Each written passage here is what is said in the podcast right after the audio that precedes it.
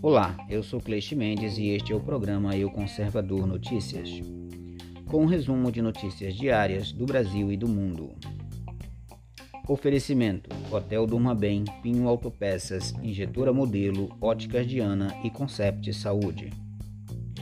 Hoje é 15 de 7 de 2021.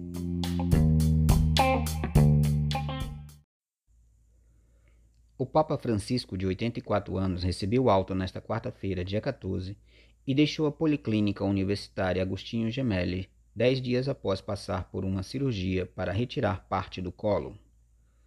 Foi a primeira hospitalização do pontífice desde que assumiu a liderança da Igreja Católica em 2013. O Vaticano havia informado na segunda-feira, dia 12, que Francisco permaneceria no hospital por mais alguns dias, para ajustes na medicação e na reabilitação. No domingo, dia 11, ele apareceu para o público pela primeira vez desde a cirurgia e fez a oração semanal da varanda do décimo andar do hospital.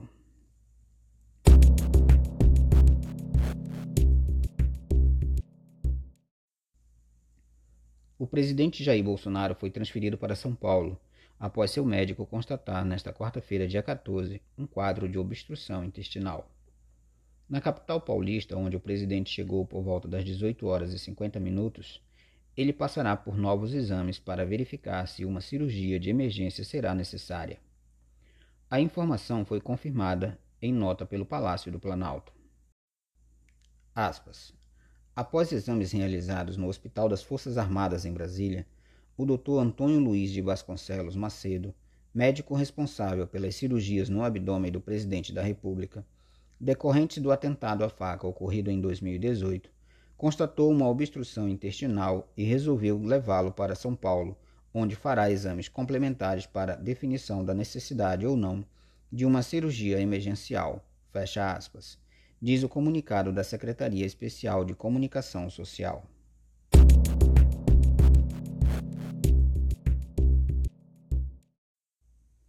Marco Aurélio Melo acaba de alcançar a aposentadoria compulsória do Supremo Tribunal Federal após completar 75 anos, idade limite para compor a corte.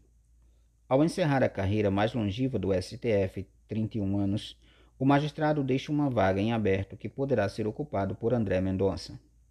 Mendonça, atual advogado-geral da União, é a segunda indicação de Jair Bolsonaro, que indicou Cássio Nunes Marques no ano passado, em substituição a Celso de Mello, que também se aposentou.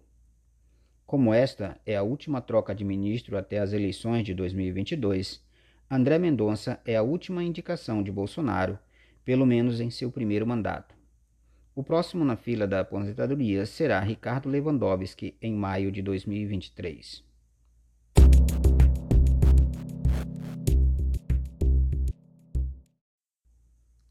A Argentina atingiu nesta quarta-feira, dia 14, a triste marca dos 100 mil mortos por complicações da Covid-19 no país, segundo o balanço oficial do governo.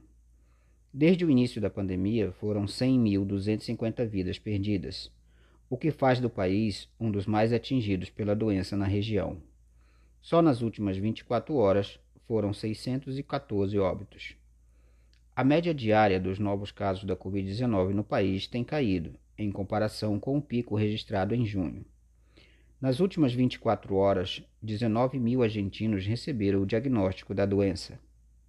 O balanço do governo também destaca uma queda da ocupação de leitos de UTI, que está em 60%.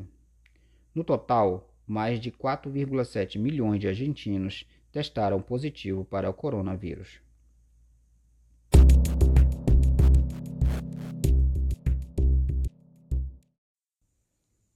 Dados divulgados pela Universidade Johns Hopkins nesta quarta-feira, dia 14, mostram que o número de novos casos da Covid-19 subiu nos Estados Unidos após meses de declínio. Enquanto no dia 23 de junho a média de infecções diárias no país era de 11,3 mil, na última segunda-feira, dia 12, este número era de 23,6 mil.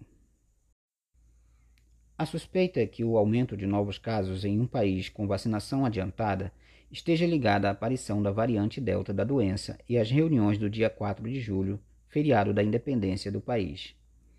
Os números cresceram, mas ainda não se comparam à quantidade de casos registrados no fim de 2020, quando mais de 250 mil novas infecções e mais de 3,4 mil mortes eram registradas diariamente no país. O número de mortes continua abaixo dos 260 por dia e não mostrou qualquer alteração significativa em relação aos períodos anteriores.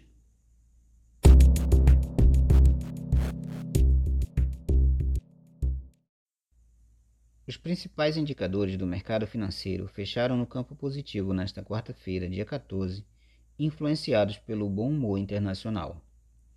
O Ministério da Economia elevou a expectativa de avanço do produto interno bruto para 5,3% em 2021.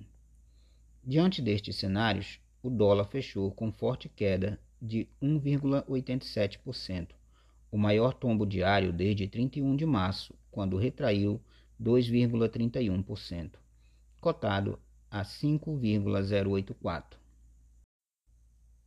O câmbio chegou a bater a máxima de 5,157, enquanto a mínima não passou de 5,068. A divisa encerrou a véspera com alta de 0,13%, cotada a 5,181. Seguindo o otimismo internacional, o Ibovespa, referência da Bolsa de Valores brasileira, fechou o dia em alta de 0,19%, aos 128.406 pontos no terceiro dia de resultados positivos.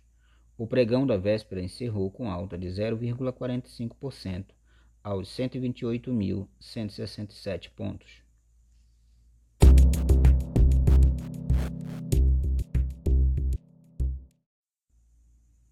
A BR-316 está parcialmente interditada no quilômetro 61, trecho em Castanhal, nordeste do Pará. O trânsito é complicado na região. Segundo a Polícia Rodoviária Federal, a interdição é por causa das obras de recuperação da via que cedeu por conta de um processo de erosão. Uma equipe do Departamento Nacional de Infraestrutura de Transporte, o DENIT, está no local realizando o controle de fluxo no sentido Capanema-Belém. A previsão é que até sexta-feira, dia 16, os reparos sejam concluídos.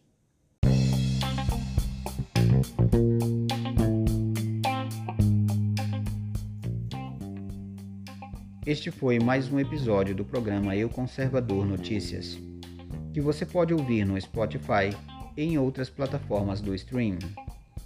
Até o próximo.